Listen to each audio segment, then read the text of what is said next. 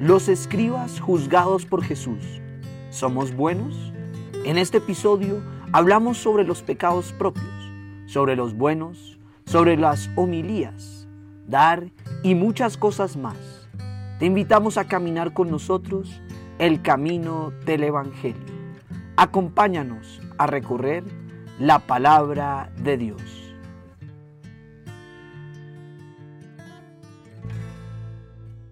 Esto es Levantando el Velo, María Paula Gallegos, Juliana Villegas, Antonio Torres, y hoy es el día 22 del 20 de noviembre del año 2021. Eh, Marcos 12, 38, 40. Jesús acusa a los escribas. Esto es interesante. Este es bien interesante, me parece a mí.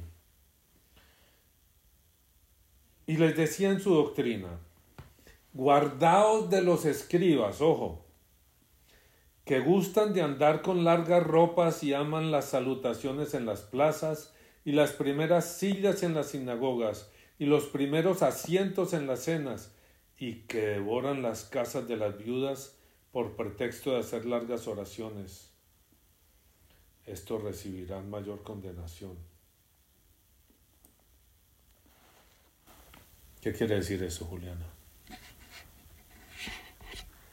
Mm, yo creo que es una advertencia ah, contra la hipocresía, de la hipocresía de los que más han recibido o los que más se supone que, que saben de, de las cosas de Dios y eso es una advertencia.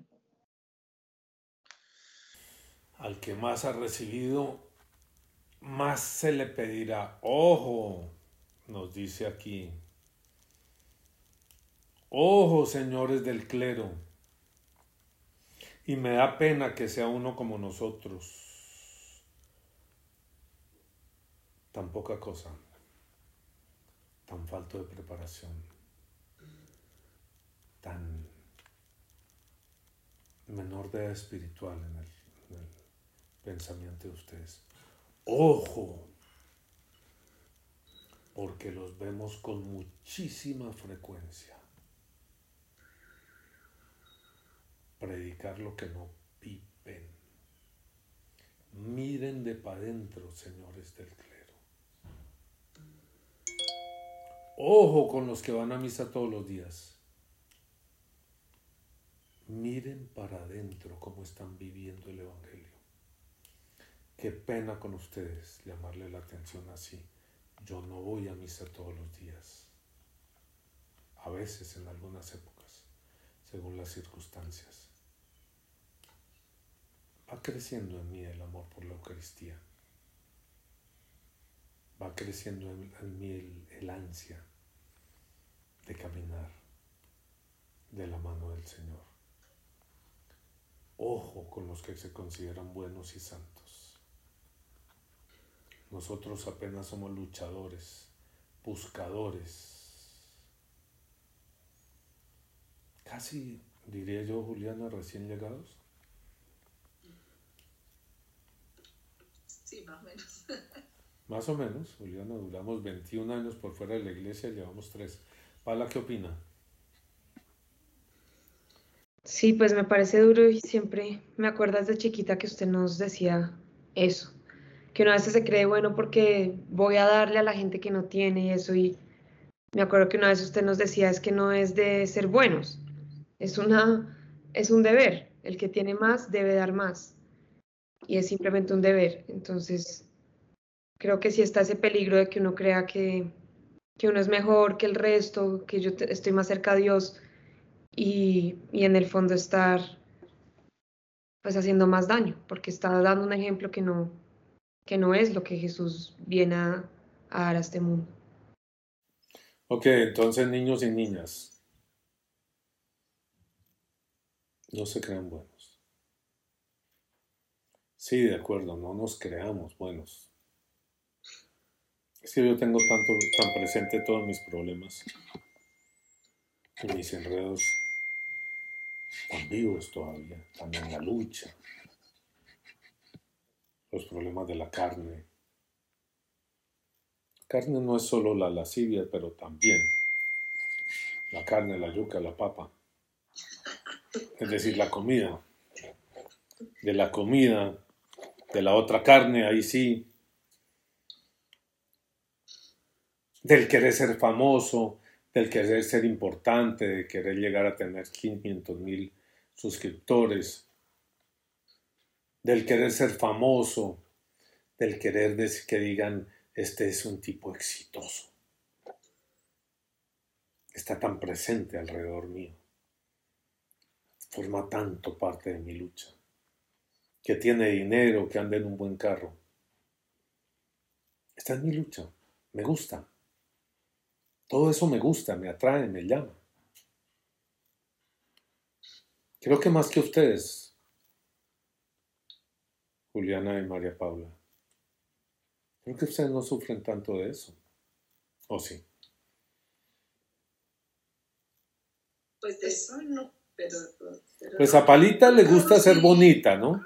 ¿Cómo Tener 500 mil seguidores no... No sería malo. y ser bonita y que le digan cómo está de linda. Mm, y cómo está de fit y de delgada y qué buen cuerpo tiene. Mm. Y Juli, a Juli uno le dice cómo estás de linda y cómo te quiero y se le vienen las lágrimas a los ojos. Yo no sé por qué era. Sí, eso sí es fácil conmoverme. Sí, a todos. Todos queremos ser aceptados, queridos. ¿Verdad? Ojo. Ojo con creernos mejores que los demás, que no tenemos problemas y defectos y llevemos nuestros problemas y defectos por delante. Está bien, no es necesario estar contando el detalle, ¿no? El detalle es incómodo. Yo recuerdo en la renovación carismática en una época, mm, especialmente un muchacho que empezaba en cada, en cada grupo de oración de esos iba a dar testimonio y empezaba con un detalle que ya era un detalle morboso, desagradable. Hombre, no, ya sabemos, a veces es mejor generalizar. ¿Mm?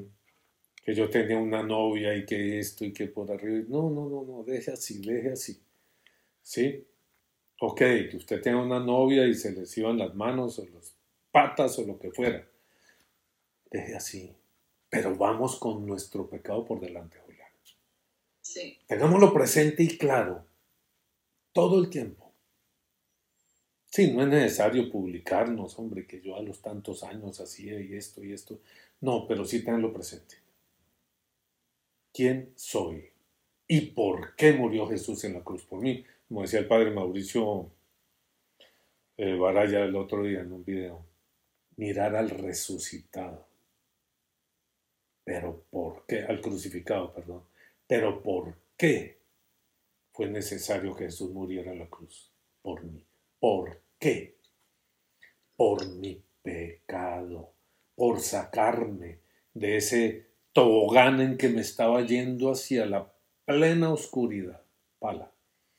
Nos regañan si ustedes no hablan, ya saben. Sí.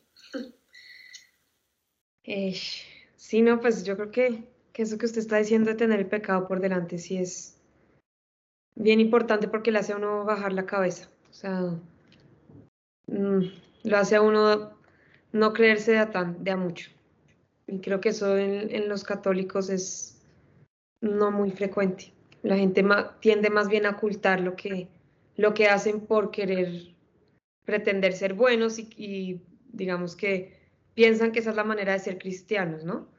Que la gente crea que son buenos así en el fondo no, no lo sean. Y yo pienso que es al revés, es mostrar el pecado y saber que uno está en esa lucha más que es mostrar que uno es bueno y en el fondo no, no serlo.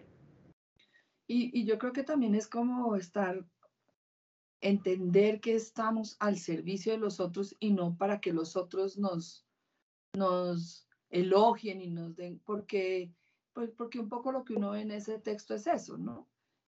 Los que tienen las vestiduras y el, el ropaje, y todo, como la, para que todo el mundo diga, wow, tú sí eres esto, lo otro. No, o sea, estamos es para servir. Es ¿Cómo puedo servir aquí? Sí. Ojo, los que conocen la escritura. Ojo los profesionales de la escritura nuevamente, porque de eso está hablando aquí. Eso no es porque yo me lo invente, está hablando de eso. Ojo los profesionales de la escritura. Porque es muy fácil terminar poniéndole a los demás obligaciones que uno no cumple. Como yo soy el que manejo los textos, yo a mí me doy todos los permisos que quiero, a los demás si lo juzgo desde ese punto de vista. Estar en estado de por qué, María Paula, que les decía yo hace años en el colegio. Todo lo que vean, pregúntenlo. La iglesia es el camino de investigación fundamental. Nos dice, caminen por aquí, vengan por aquí. No traguen entero, tienen derecho a preguntar, tienen derecho a opinar. No estamos para dejar de pensar porque entramos en la iglesia y, y entonces nos toca lo que diga el padrecito, o el padre Soto o el padre. Tenemos derecho a opinar. No somos menores de edad espirituales. Que nos falta saber mucho, muchísimo, pues claro, ante la inmensidad de Dios. Pero tenemos derecho a opinar. Y yo pensaba en estos días en algo que me parece fundamental, en este espíritu, espíritu del sino, de este caminar juntos. Señores del clero, si ustedes nos hablan en público, ¿por qué cuando quieren escucharnos a nosotros quieren que sea en privado? Yo creo que es simple, de simple derecho común. De simple derecho común. Si ustedes me hablan en público, mi respuesta o mi opinión a lo que ustedes dicen debe permitírseme que sea Público. en público. En público. Si quieren que el, que el sínodo camine y caminemos juntos, vamos a las mismas condiciones, señores del clero,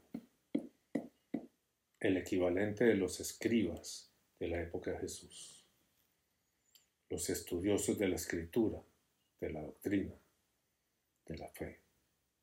Caminemos juntos. Sus derechos y los míos por lo menos son iguales, aunque el que quiera ser el primero, que sea el último. Escuchen más, hablen menos porque el que mucho habla, mucho. ¿Poco escucha? Volvían esos dichos, el que mucho habla, poco escucha, sí, pero también el que mucho habla, mucho yerra, Ok. mucho se equivoca. Mm.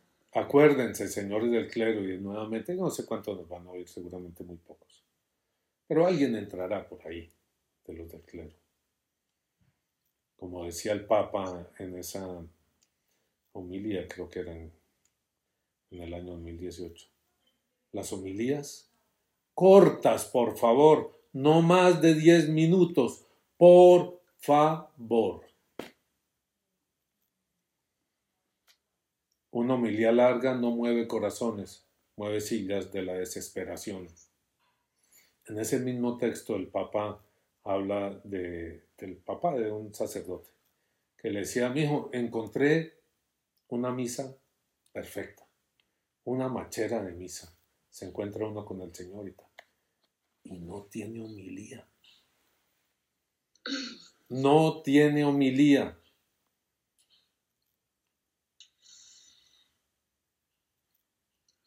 Pidámosle al Señor que nos bendiga a todos en este tiempo de sínodo. Palita o Juliana. La invitación a lo de las campanitas y todo eso. Bueno, esto es levantando el velo. Eh, si les gustó, por favor, compártanlo con sus amigos, háganos sus comentarios positivos o, o cosas que podamos mejorar porque nos encanta recibir sus comentarios. Eh, suscríbanse a nuestro canal y denle clic a la campanita para que les recuerde, les anuncie cuando subamos videos nuevos. Aquí los esperamos. Acuérdense, si somos ya 500 o algo así, con que cada uno lo mande a tres y le diga, oiga, esto está interesante, suscríbase, seríamos 1500. Y ya estaríamos caminando, ya nos monetizarían, yo no sé cómo funciona eso, pero me imagino que nos permitiría tener mejores equipos, tener mejores eh, escenarios, etc. Un abrazo a todos ustedes, el Señor los bendiga. Caminemos juntos. Levantemos el velo juntos del mundo de nuestra iglesia. ¿Qué está pasando detrás de la fachada? ¿Qué pasa detrás de la fachada del mundo? ¿Qué hay detrás del velo? En nombre del Padre, del Hijo y del Espíritu Santo. Amén. Si te gustó el video, dale like, suscríbete y no se te olvide tocar la campanita para no perderte ninguno de nuestros próximos videos. ¡Chao!